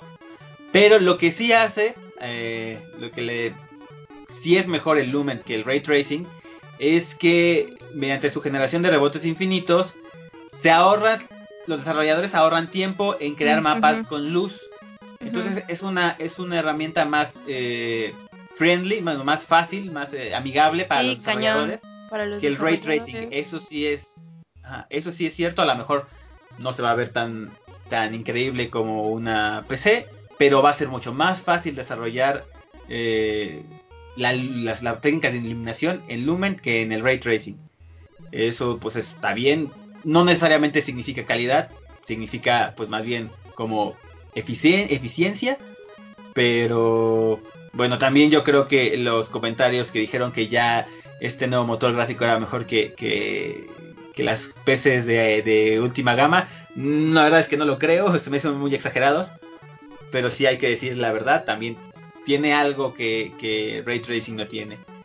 También, chicos, no es un motor gráfico específico para PlayStation porque muchos ya están, eh, así ya sabes, la guerra de consolas. No, no, que ahora, ay, con esta presentación PlayStation ya le ganó a Xbox. No, Xbox también lo puede tener. Eh, este motor gráfico es de Epic Games y Epic Games se lo puede dar a quien pague por el motor. Eh, no es exclusivo de, de PlayStation. Adelante, adelante, por favor. No, y, y- hay que reconocer que el demo sí está muy bonito, que lo sabe cada quien, yo si quiera jugar eso. Yo pensé, pensé primero que era un, no sé, iba, Square Enix iba a, soltar algún este, Tomb Raider o, o que daba ese, ese look, ¿no? Hay que reconocer que se ve bien. Este va a ser pues prácticamente el, el campo en el cual esperemos que los nuevos lanzamientos o, los nuevos third party pues aprovechen, ¿no? Creo que es muy buen eh, muy buen eh, avance lo que es el, el Unreal Engine, Engine 4. Como decían también los memes en Twitter, ya no podemos esperar a que el motor ya esté libre y que el típico este eh, diseñador entre comillas agarre modelos 3D que ni siquiera diseña de Mario y de Sonic y de cualquier personaje de Shrek y los pongan en ultra super mega 1004K. Pero este creo que es parte de la magia de estas nuevas consolas. Qué bien. Y algo importante es, es lo que mencionas, Jerry, que ya corren o sea, en Play 5, que todo es grabado de un Play 5. Entonces, por lo menos sabemos que el Play, lo, o sea, hasta este momento es lo mejor que hemos visto en un Play 5. Por obvias razones, hace falta ese boom que todos queremos ver, ¿no? Pero imagínense con este potencial, obviamente entiendo que cada compañía tiene su motor gráfico o lo van moldeando sus características, pero un juego como Spider-Man creo que con ese tipo de, de este de, de pues sí de, de- monstruos que tienen para desarrollar vienen cosas muy buenas Uncharted el mismo Last of Us eh, que ya viene la parte 2 pero no dudo que una parte 3 que vaya a salir en un momento y nos podemos ir God of War hay muy buenas IPs que tiene Play en este caso y también Xbox que pueden usar muy bien este motor. Entonces a mí me da muchísimo gusto que, que se publique. Lo hace Epic Games que tienen todo el dinero del mundo. Entonces probablemente ya están desarrollando el Unreal 7, 8, 9 y 15 con todo lo que les ha dejado entre el motor y sus juegos, pero está padre, está muy muy emocionante. Y ojalá que si este tech demo fuera un título porque sí sí sería muy bonito, muchachos. Hay que reconocer los bichitos y todo el tema de, de la exploración. Y al final como que la personaje voló, no sé, que yo me emocioné más por el juego, pero muy bien. Y ahora nada más para, bueno, mi último comentario, ya para también que mis compañeros este, hablen, porque también puedo este, acaparar.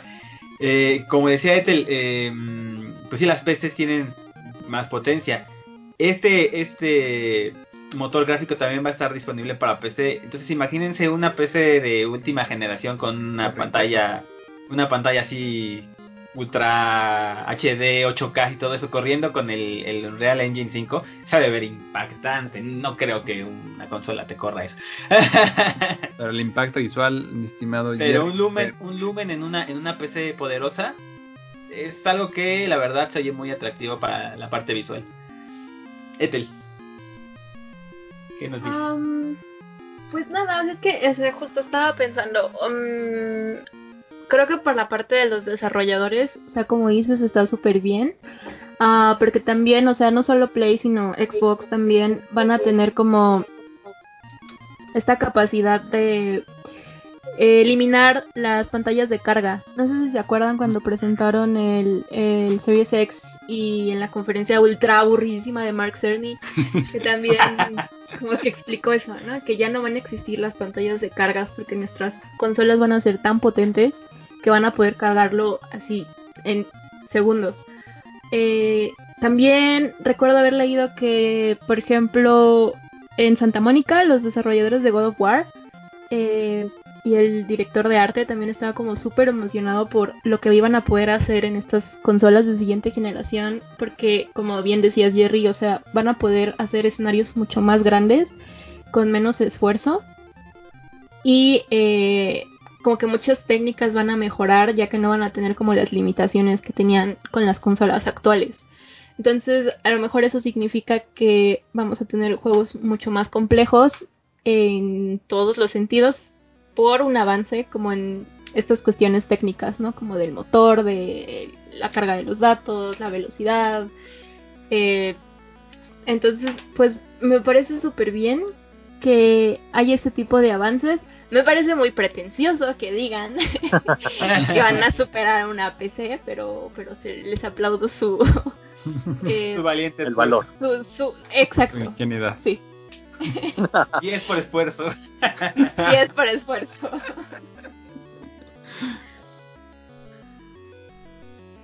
Luis, ¿algo que nos quieras hablar de, de- del Unreal Engine 5? Mm, ¿Se ve bien? Pasemos al siguiente tema. ¿Alguien se acuerda cuando el Unreal era en un juego y no un motor gráfico?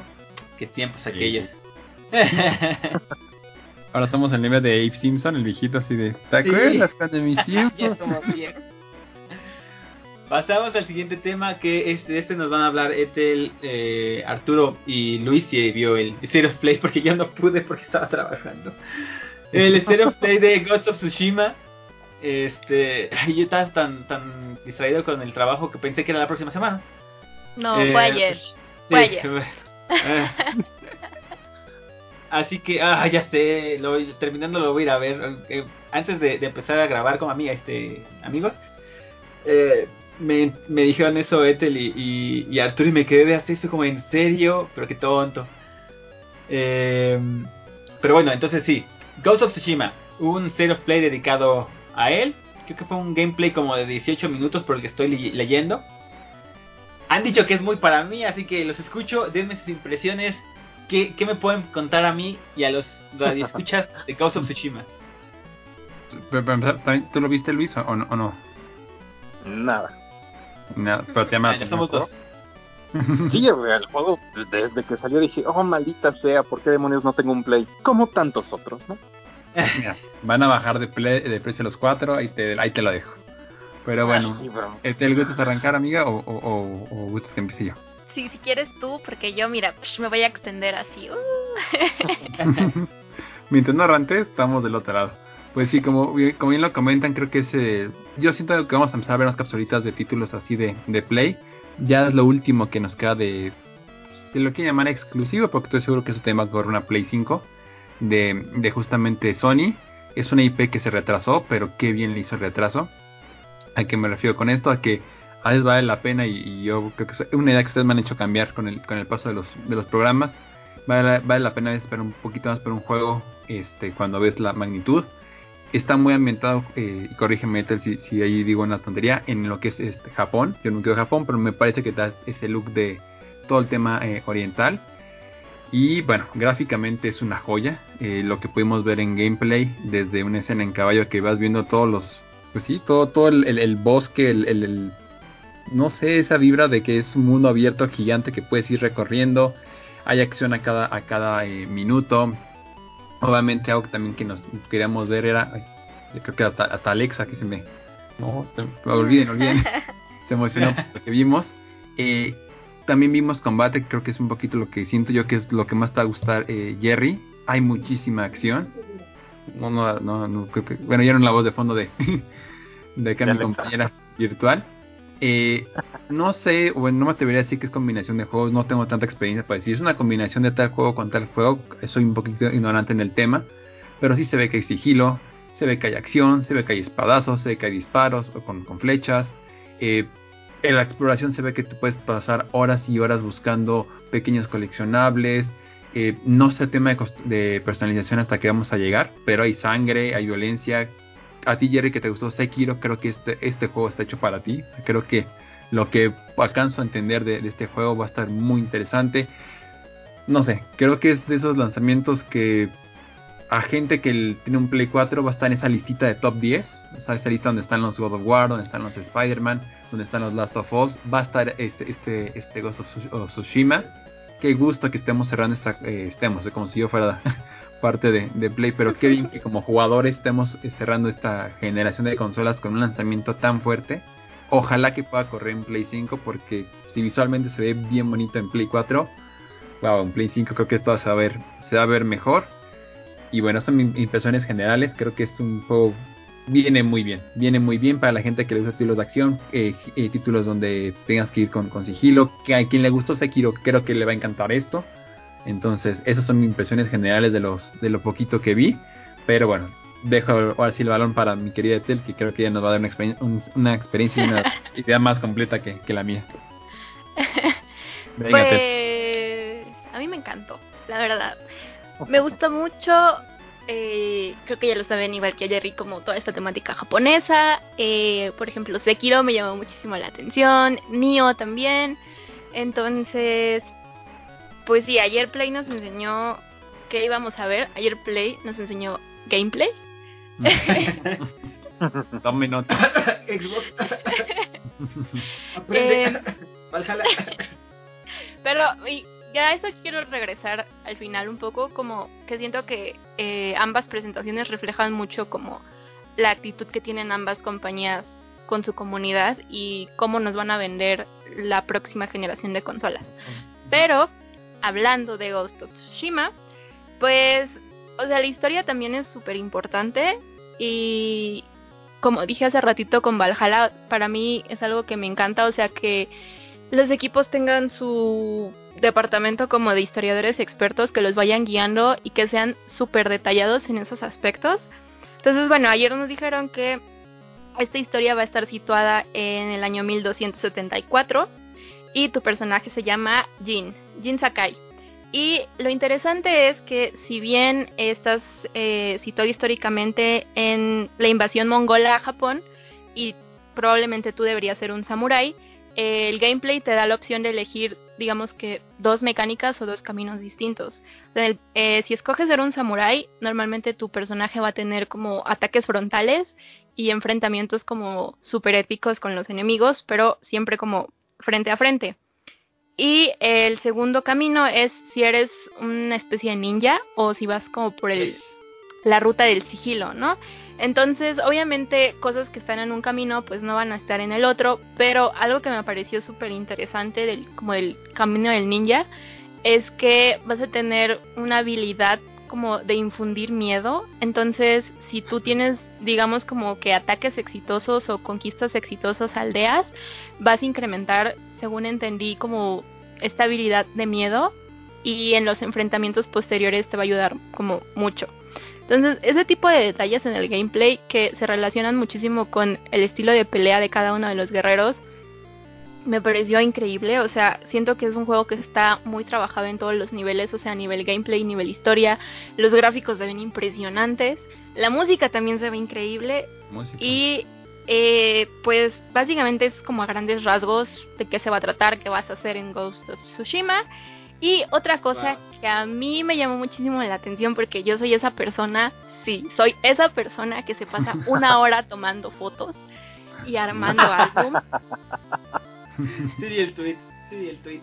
Eh, en Ghost of Tsushima implementaron obviamente un modo cámara, pero, o sea, se nota muchísimo que viene de estilo japonés y como inspiración japonesa en cuanto a desarrolladores, porque por ejemplo en Kingdom Hearts tienes una opción igual para cámara y personalizar y hacer todo lo que se te pegue la gana, pues en Ghost igual, o sea, puedes mover las partículas como de las hojas cayendo, eh, puedes Wow. mover la dirección del viento para que la ropa de tu personaje se vea de una manera y entonces puedas tomar una foto. Eh, puedes hacer mil cosas con la cámara y puedes tomar películas. Hacer como Wow. mini clips o grabar ajá, en modo película. Y aquí a mucha gente que pues está súper como inmersa en esta onda samurai ninja. Y películas, pues obviamente el clip que mostró el State of Play estaba ultra inspirado en Akira Kurosawa y en sus películas. Ay, verlo.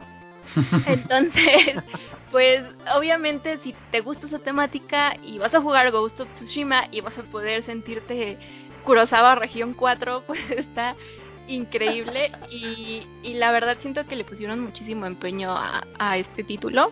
Yo estoy encantada, la verdad, como dices Arthur, espero de verdad que puedan hacerle eh, una optimización para el Play 5 porque estoy segura de que le vas a poder sacar muchísimo jugo. O sea, de esos juegos que vas a poder retomar tiempo después y te va a seguir gustando. Básicamente eso es eh, lo que yo vi ayer en el of Play. Wow. y, y, y, pues sí, me gustó mucho. Creo que creo que se nota un poco. Wow, pues eh, como, como me lo, lo hablan los dos, se, se oye increíble lo que mostraron en, en este State of Play y el Ghost of Tsushima que de por sí ya nos llamaba un montón la atención. Y, mira que Tel y yo creo que somos de géneros muy diferentes de juegos. O sea, creo que a mí me ha gustado que ella no y viceversa. Y títulos así simplemente no hay forma que no te llamen la atención. Si te, bueno, si te gustan los videojuegos o te llaman un poquito la atención, no hay forma que no, no voltees a ver algo así y por lo menos te, te, ya ni siquiera para jugar, a lo mejor ya para estar viendo una transmisión en Twitch, te cautiva. Entonces, felicidades para, al equipo de Sony, va muy bien.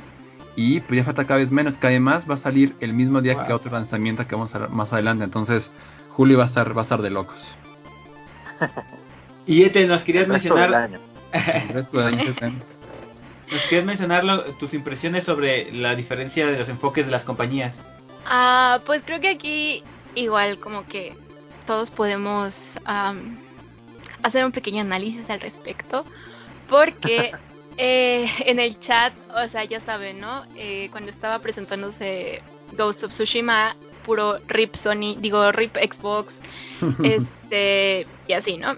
Eh, hablando con compañeros que son, pues, como muy fervientes de Xbox y que creen mucho en la marca, eh, pues hay opiniones encontradas, ¿no? Porque para ellos, o sea, lo más importante son los juegos. Entonces, eh, según veo la perspectiva de personas que les gusta Xbox, pues es, o sea, mi Xbox me está dando títulos. O sea, yo sé que voy a jugar en mi próxima consola, yo sé cómo se ve mi próxima consola, sé cuáles son las especificaciones, eh, o sea, como que tienen un panorama un poco más amplio en ese aspecto, ¿no? Y eh, en cuanto a Sony, lo que también había estado escuchando por parte de personas que les gusta mucho más cómo está vendiendo Xbox el Series X, es que pues Sony no ha enseñado la consola, eh, Sony no nos ha dado títulos, o sea, no sabemos qué vamos a tener o qué vamos a jugar para el Play 5, ¿no? Entonces, creo que aquí está muy claro el enfoque de lo que vende son títulos o eh, lo que vende es la consola, en el caso de Sony, supongo, aunque no la hemos visto. Em, pero no, o sea, la verdad, pues, o sea, creo que ahí sí tienen un punto, ¿no? De, pues ellos sí saben qué van a jugar y Sony nada más no nos dice qué nos va a ofrecer, o sea, sabemos que tiene exclusivas preparadas, pero no sabemos si van a llegar en lanzamiento, que yo supongo que sí, evidentemente deben de tener algo para el lanzamiento. Em, y otra cosa también es esta cuestión que tiene Xbox que se llama, creo que Smart Delivery, que es si compras tu juego, por ejemplo, para este de Medium, compras de Medium para Xbox One, Ujú. sí, ¿verdad? Sí, sí. Este lo vas a poder jugar en el Series X, o sea, por una única compra. Y en tu computadora. Y en tu compu, eso está increíble. Y eso es algo que yo creo que ni en sus sueños más locos PlayStation haría por nosotros. Entonces, Bueno, Play ya mencionó que eh, títulos de esta generación van a ser. eh, no dijo retrocompatible, ¿cómo se llama? ¿Cómo dijo? Intercompatible o algo así. Con las. Este, con PlayStation 5. Ajá. Que se va a hacer mediante un. Como parche de subida de, de actualización. Como una optimización, básicamente.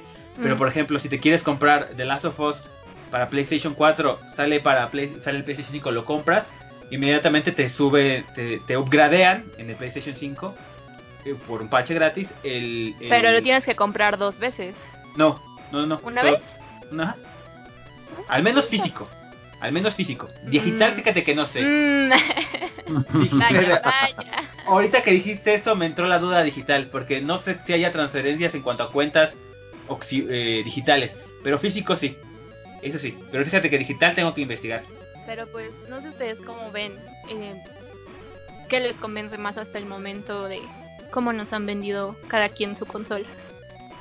Pues es que, Yo he visto demasiado poco para tomar una decisión, sinceramente. mira, yo lo que Yo me lo siento es, ahorita. yo lo que considero es Sí, que, ex- perdón, PlayStation no nos ha vendido toda, no nos ha vendido todavía la nueva generación. Eh, no nos ha mostrado la consola y no nos ha mostrado como títulos. Entonces, Pero todavía no la está en vendiendo. Play está o igual. sea, ¿qué están esperando? Ajá. Va a salir en Eh, diciembre. COVID, de teles, No COVID. creo que vaya, no creo que vaya a salir en diciembre, eh, pero bueno. eh, y lo que me está mostrando Xbox es algo que no me gusta. Entonces, Bueno, pero porque tú no eres target Xbox, ¿sabes? O sea, creo que a la gente que le... O sea, Halo, siento que Halo sí podría ser un vende consolas. sí puede ser un vende consolas, pero también puede ser un vende computadoras. ¿Para qué Bueno, quieres? es que es lo mismo. O sea, ¿sabes? Al final es Microsoft. Sí, O sí, sea, yo pero creo que si no hablamos de importa computadoras, si lo consumes en compu o si lo consumes en su consola.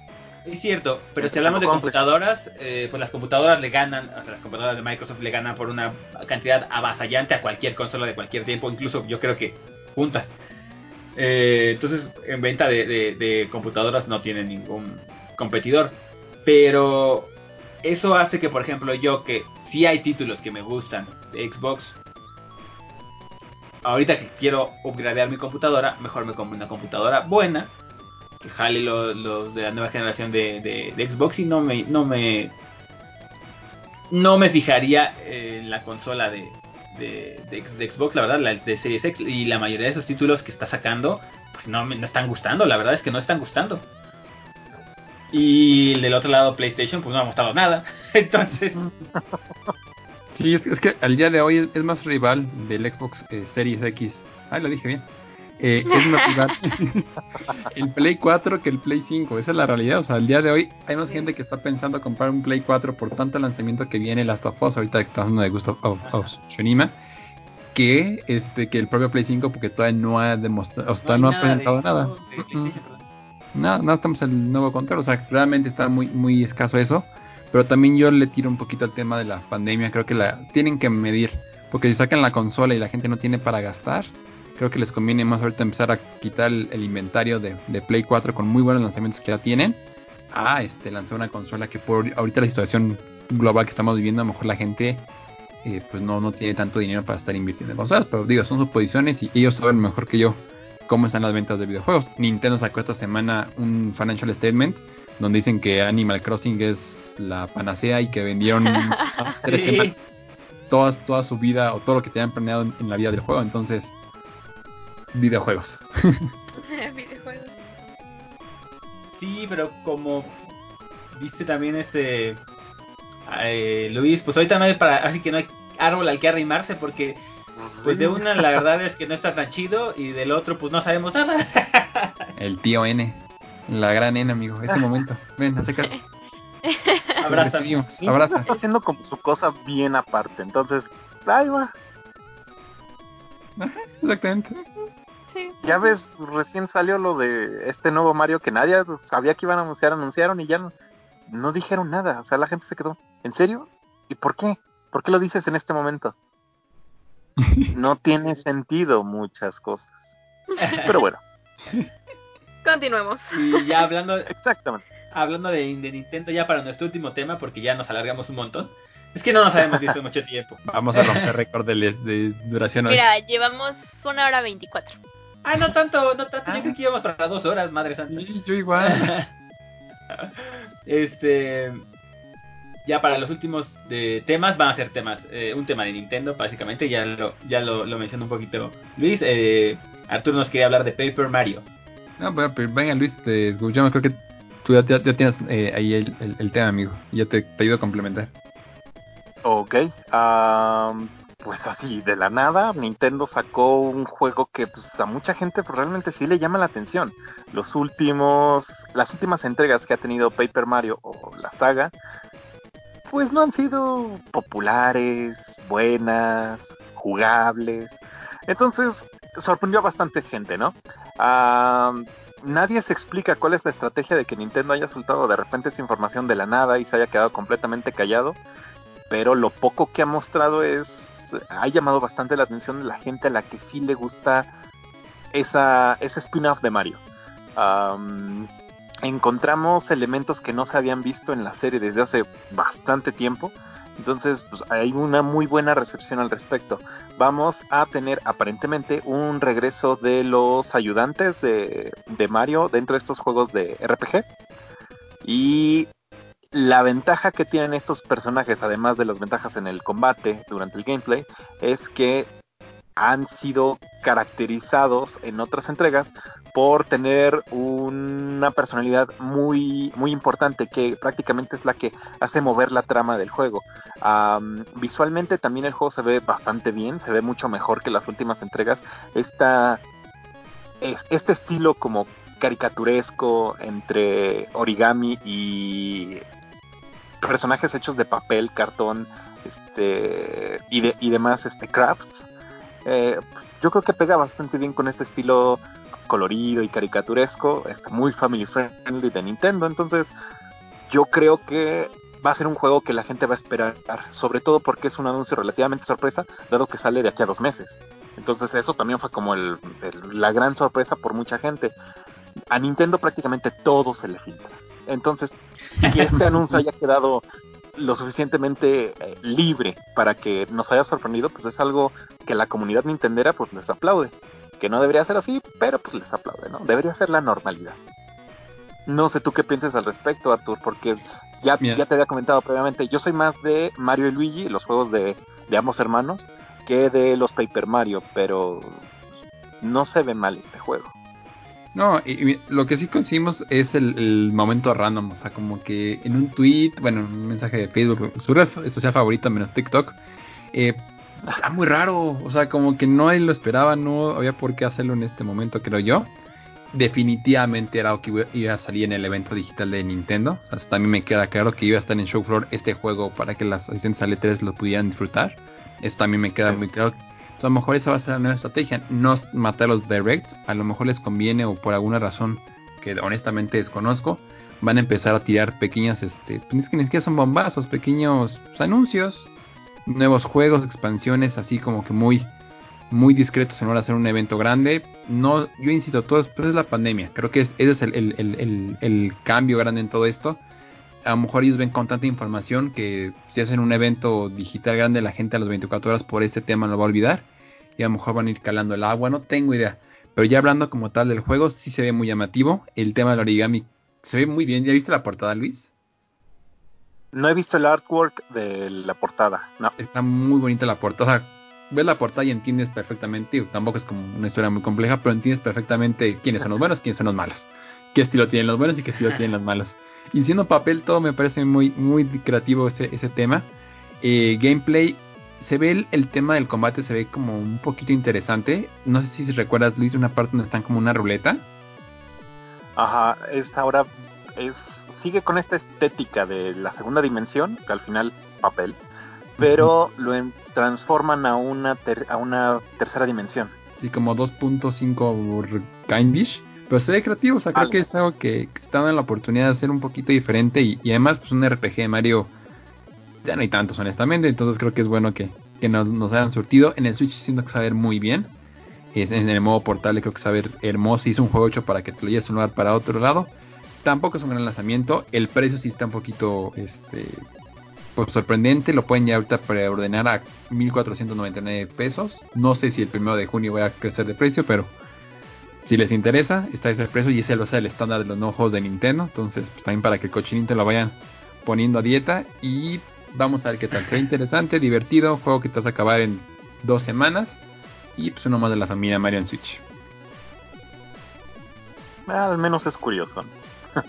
Es que tiene sus cositas. Viste al, al final ver ahí con el casco de Metroid dices, ah, ya sé para qué van a hacer los amigos en este juego. Ah, puede ser. Tendría sentido, sí.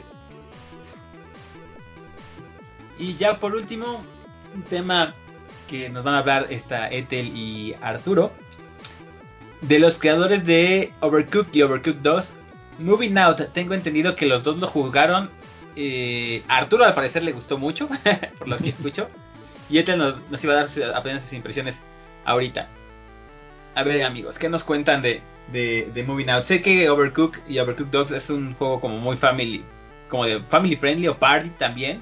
Pero que al mismo tiempo eh, he visto algunos videos que, que, que puede hasta romper amistades. Entonces familia. me quedé, me quedé con cara de herencia. si se te quema la cocina, pide la herencia familiar. ¿Cómo está este nuevo de, de Moving Out? Ver, ¿Me arranco o, o, o arrancas tú? Como quieras. si quieres tú, porque veo que te entusiasma bastante. Yo nada más lo jugué porque dije, ay, mira, se ve bonito. Y es muy bonito, amigable, ¿verdad? Para toda la familia. Y mentira, es para que se peleen, muchachos, es para que se peleen. Moving Out lo desarrolla Team 17, que es como lo comentaba Jerry, eh, los responsables o, o el estudio que está haciendo el fondo pr- principal de Overcooked, que fue un trancazo. Y yo siento, a ver si te coinciden esto conmigo, que como que hayan encontrado un nicho. O sea, como que dijeron, "Mm, pegó Overcooked, eso nos dio finanzas para muchos juegos, grandes y chiquitos este, vamos a, buscar el siguiente Overcooked. Además de Overco- Overcooked 3, que seguramente va a salir. Entonces, Moving Out, eh, creo que va a ese juego de coach en familias, eh, todos juntos, así bien bonito. Que tienes que ir haciendo mudanzas. Tal cual es una. Te, te metes, eh, contratas un personaje, va a la casa, agarra el sillón, la cafetera, la televisión, el jarrón, animales, puedes agarrar gallinas, ¿sabes? Todo lo que te diga que puedes meter en ese camioncito lo tienes que acomodar tienes un límite de tiempo y obviamente en la casa te puedes contar desde fantasmas hasta, mm, díjole, vidrios, ventanas, eh, todo, todo, todo, todas las locuras que puede, puede, piscinas. Hay muchas cosas en este juego. ¿Qué me gusta del título? Me gusta mucho que siempre yo agradezco mucho que los estudios busquen hacer títulos con mecánicas un poquito diferentes. Esto creo que no lo encuentras en otro juego. O sea, estás mudando una casa.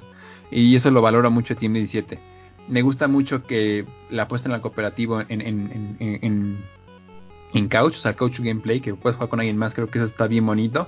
Hay una parte de arcade, eh, ojalá que te la haya jugado, que está complicada, o sea, tienes, tiene su, su nivel de dificultad. y me Está gustó mucho horrible. cómo- está muy difícil, sí, estoy contigo. Yo no pude pasar el primer nivel. O sea, le intenté como media hora y dije, si, si me clavo aquí, no voy a acabar los demás pendientes. Pero está muy padre el que agarren la mecánica del juego y lo intenten hacer. El tributo de Frogger es una joya. No, o sea, está bien padre, pero a mí me sacó de quicio, la verdad. Fue como, Ah, totalmente. estoy harta. es- Estoy jugando algo chill, algo overcooked. no estoy jugando Sekiro. Eh, gracias. Eso es lo padre, justamente eso creo que es lo más bonito que juego rompe este tema de genérico porque te provocó enojo y eso creo que eso es lo que está padre del juego, o sea que te puede emocionar pero también te puede enojar, sí creo que algunas, sobre todo el tema de, yo no soy diseñador de juegos y a lo mejor esto que digo suena bien fácil, ¿no? Como cuando el comentarista le dice al jugador cómo patear un balón y no está en el campo, creo que es lo mismo, pero eh, creo que sí el tema de las puertas es un dolor de, de cabeza, creo que es lo único que no me gusta del juego cuando tienes que llevar un mueble pesado, un objeto pesado y hay puertas, oh, eso sí es frustrante. Ese es mi gran pero con el juego. Que sí de repente, y el juego te permite deshabilitar algunas cosas para hacerlo más amigable en teoría. Eh, de un jugador sí no está muy divertido, también hay que decirlo. Creo que de uno, pues lo vas a completar. El humor, el humor está muy bueno de los personajes y tal. Tienen buenos chistes entre cada nivel. Pero sí no es un juego para que lo juegues tú solito, en mi opinión. Está para lo de arcade pero es para que lo juegues en familia, con entre más jugadores mejor. Y esa es mi opinión grande de Moving Out. Si tienen la oportunidad en Game Pass está gratis, lo pueden bajar día uno sin ninguna restricción. Y si no, a estar como 300 pesos en, la, en cualquiera de sus tiendas de preferencia. Denle una oportunidad. Si les gustó Overcooked, mínimo bajen el demo. Bajen el demo, son cuatro niveles. Lo pueden masticar bien el título. Y si les gusta, peguen el arcade. Creo que eso es lo más valioso que tiene como un juego del título. Pero a ti, ¿qué te pareció, Tel? ¿Qué coincides conmigo? ¿Qué no coincides? ¿Habrá rant? Habrá rant. Este, Oh. no, no, Es creo que está en 500 pesos, creo, para estar en. Play y Switch. Sí, está para Play Switch y bueno, en Xbox ya nos dijiste que está para Game Pass. Ah, sí, yo también coincido contigo. O sea, esta onda de mudarte me pareció súper curiosa, ¿sabes? Dije, ay, o sea, pensando en un juego parecido, dije, pues no, yo no recuerdo ningún juego así como como cooperativo Overcooked mudanza. Creo que así lo describiría. Am, y eso, o sea, me parece que encontraron como una, un buen nicho y creo que está padre, o sea, si, como dijiste, ¿no? Quieres jugar con tu familia, eh, como super familia así cooperativo. Lo único que no me gustó es que no tiene cooperativo en línea. Les O sea, es local, entonces solo puedes jugar, pues obviamente con alguien que esté contigo. Entonces yo dije, "Mm, esto no me encanta, o sea, creo que eh, como que improve, mejoraría muchísimo si tuviera cooperativo en línea. Eh, la cosa de las puertas, yo tuve problemas en Play, pero no sé si es cosa de la optimización en el Play, no sé si es cosa del juego en general. Ah, para mover los muebles, como que a veces se me trababan los controles. Entonces, ¿No se te cansó como el que- dedo, Etel? El, el dedo izquierdo, el, ajá. Porque es que para agarrar, para agarrar el, mueble, ahorita que bien que lo tocaste, tienes que dejar presionado el botón, que al principio está muy padre, porque no es forma que te pierdas, pero a la larga, a mí por lo menos yo sí tuve que cambiar la configuración de gatillo a, a un botón en, en, en el frontal de Switch, porque a mí me dolió el dedo del Joy-Con estar presionando. ¿A ti no te pasó algo así? Mm, creo que eso es gracias al control del Play. Estás debilitando a mis eh, humildes Joy-Con con, claro que sí. con este... Inserte aquí meme de Smither de Los Simpson patético. Este, no, pero lo que sí me pasó es que como que se trababa mi muñequito. O sea, como dices, ¿no? Para que eh, los chicos entiendan que estamos hablando y los que nos están escuchando. O sea, tu personaje tiene que tomar como, por ejemplo, en muebles muy grandes como un sillón, el extremo del mueble, ¿no? Entonces, se tienen que coordinar muy bien. Y lo que llegaba a pasar a veces es que te atorabas con las puertas o con otros objetos y pues te quedabas ahí atascado hasta que soltaras como en varias ocasiones el mueble como para que se reseteara, supongo que pues esa área y ya no te atoraras otra vez. Em, fuera de eso, me pareció, como dices, muy original, bastante innovador. Me gustaron, me gustó mucho el diseño de niveles. Tiene muchísimos niveles y cada uno se siente un poquito distinto. Eh, hay algunos que son pues un poco más creativos que otros. Por ejemplo, hay uno en el que tienes que hacer la mudanza eh, pues de una casa a tu camión, pero tienes que cruzar un río eh, en el que van como unos troncos flotando y salen unos cocodrilos también. Entonces, pues eso le añade como mucho más dinamismo, creo que, a las mecánicas del juego. Y creo que para lo que vale, o sea, tampoco es que nos vayamos a poner ultra exigentes, ¿no? Como de, ay, este, se atascó mi botón o me atasqué en la puerta 40 veces. Eh, o sea, creo que para lo que cuesta está súper bien hecho. O sea, creo que sí te da como esa sensación overcooked, diversión familiar. Y yo la verdad se los recomendaría si quieren como un juego relajado, excepto el modo arcade, que como ya dije es muy complicado. A mí, a mí me frustró muchísimo, fue como de... "Mm, No, Es que gracias. no, no te puedes equivocar, o sea, literal tienes que brincar, no sé, seis minutos de plataformas cargando una caja y sin error equivocarte una sola vez. Pero digo, creo que hay gente muy específica en la cual ese modo creo que sí está Sí, sí, hecho para eso. Entonces sí, no, esa es, esa es la opinión de, de Moving Out. Vaya, vaya. Pues a lo mejor lo probaré. Bájate el demo, con el, pero juégalo con Etel. O sea, bájate el demo cuando estén los dos. Pero pues, ¿cuándo? O sea, ¿septiembre? Este. ¿No se puede en línea? No, pues acabo de decir que solo Ay, tiene perdón. cooperativo Tiene, sí, local. cierto, sí, cierto. tiene cooperativo local, tienes razón, tienes razón. Es que el, el Overcooked sí lo tiene. Hmm, qué Era el raro. 2, ¿no? Ajá, el 2. Sí, yo creo que a ser Igual. igual. o sea, con la pinta. obviamente el, el- el desarrollo es menor si le quitas el, el, el- pues sí, el en línea. Entonces creo que para una primera prueba, creo que por eso lo hacen, siento yo. Y ya para, si es que un Moving Out 2, que espero que lo haya, este, yo siento que sí van a poner esa pequeña funcionalidad extra. Bueno, pues. Pues eso sería todo entonces. ¿Qué les parece nuestro primer podcast en un buen rato? Estuvo padre, hubo rant, hubo de todo.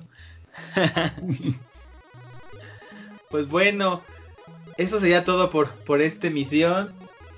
Pues esperemos que no nos tardemos tanto en el que sigue. La verdad, este lo hicimos con muchas ganas y mucho cariño. Ya nos hacía falta No, una es- buena plática de videojuegos. Y este. Pues no sé si quieran hacer algún comentario final, Yo compañeros. creo que Last of Us lo dejamos para el siguiente podcast. Sí, sí, sí, definitivamente. Sí, ese ya ni siquiera lo saqué. Un debate bastante eh, complejo. Ya también por eso ese no, ya no lo mencioné porque nos íbamos a tardar otra Tres hora. horas.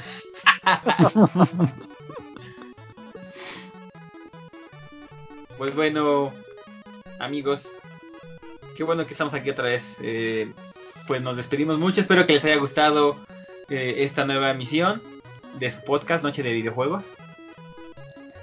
Nuestro podcast, podcast cuasi semanal. A ver, cuando se tiene, A veces.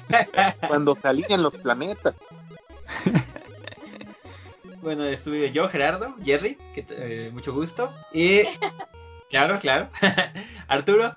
Un pequeño tip, acuérdense de renovar todas sus suscripciones online.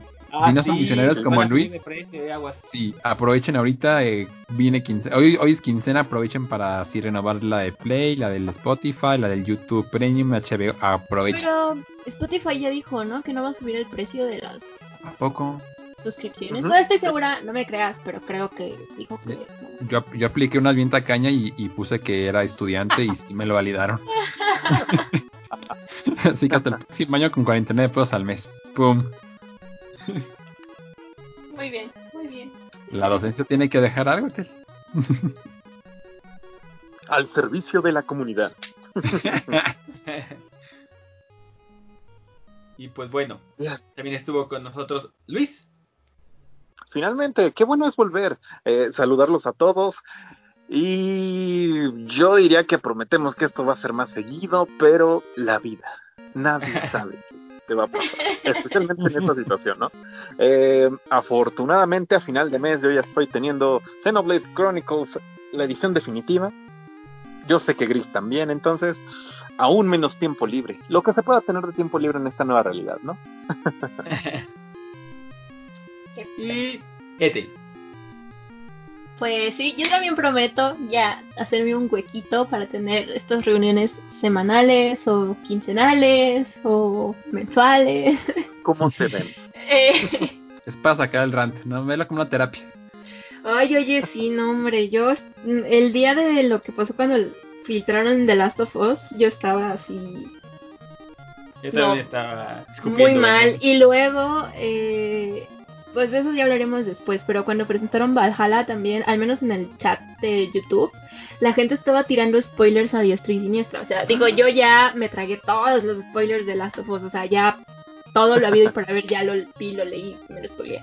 Pero, o sea, ¿qué, qué ganan con hacer eso de spoilearle a la gente? O sea, en un juego que nada tenía que ver con Naughty Dog o Last of Us, que pasaba en la historia. Pero bueno, tienes razón. Sacar el rant. Eh, ah, y creo que no hicimos podcast cuando se estrenó, pero les quiero recomendar que jueguen Trials of Mana. Está Ah. increíble. La, o sea, yo cero Nintendo, pero estoy cada vez yendo más hacia el lado oscuro. O sea, digo, sé que todavía conservo parte de mi persona porque Paper Mario no me emocionó para nada, pero Eh, Trials of Mana está increíble, jueguenlo. Eh, está para Switch, eh, Play 4 y no sé si está para Xbox. Creo que sí. No estoy muy segura, perdón. Pero al menos sé que para Switch y Play 4 sí está. Va que va. Perfecto. Pues bueno, entonces eso sería todo y nos despedimos. Bye bye. Adiós. Bye. Bye.